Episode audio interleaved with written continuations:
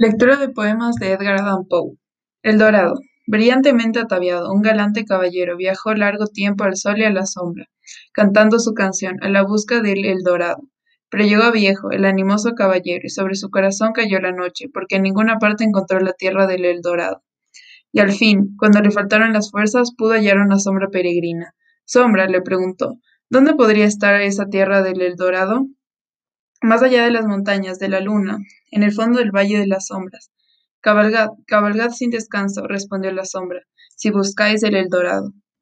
A Elena, Elena, tu belleza es para mí como esas barcas nicianas de otro tiempo, que sobre una mar profunda llevaban dulcemente al viajero, cansado hacia su ribera natal. Largo tiempo habituado a errar sobre mares desesperados, tu caballera de Jacinto, tu clásico perfil, tus cantos de Náyade, me han transportado al corazón de aquella gloria que fue la Grecia, de aquella grandeza que fue Roma. Oh, allá abajo, en la espléndida abertura de esa ventana, cómo eres parecida a una estatua, de pie, tu lámpara de ágata en la mano. Oh, Psiquis, tú me has llegado de esas regiones que son la tierra bendita.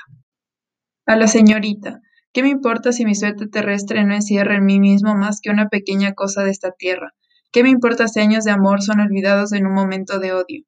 No lloro en forma alguna porque los desolados sean más dichosos que yo, pequeña, sino porque veo que os afligís por el destino de este que no es sino un transeúnte sobre la tierra. Las sombrías bajo las cuales veo, en mis ensueños, los más traviesos pájaros cantores son labios, y toda la melodía de tu voz no es hecha sino por palabras creadas por tus labios. De tus ojos engastados en el santuario celeste de tu corazón, caen las miradas desoladas ahora. Oh Dios, sobre mi espíritu fúnebre, como la luz de una estrella sobre un sudario. Tu corazón, tu corazón, me despierto y suspiro, y vuelvo a dormirme para ensoñar hasta el día de la verdad, que el oro, capaz de tantas locuras, no podrá jamás comprar. Al río, bello río, en tu clara y brillante onda de cristal, agua vagabunda, eres un emblema del esplendor de la belleza, un emblema del corazón que no se esconde ahora un emblema de la alegre fantasía de arte en casa de la hija del viejo Alberto. Pero mientras ella mira tu corriente, que resplandece y tiembla, ¿por qué el más hermoso de todos los ríos recuerda a uno de sus adoradores? Es porque en su corazón, como en tu onda, su imagen está profundamente grabada, en su corazón que tiembla bajo el brillo de sus ojos que buscan el alma.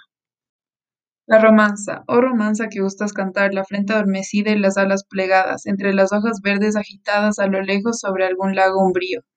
Tú has sido para mí un papagayo de vivos colores, un pájaro muy familiar. Tú me has enseñado a leer mi alfabeto, a balbucear todas mis primeras palabras, mientras que, niño de mirada sagaz, me hundían en huraños bosques.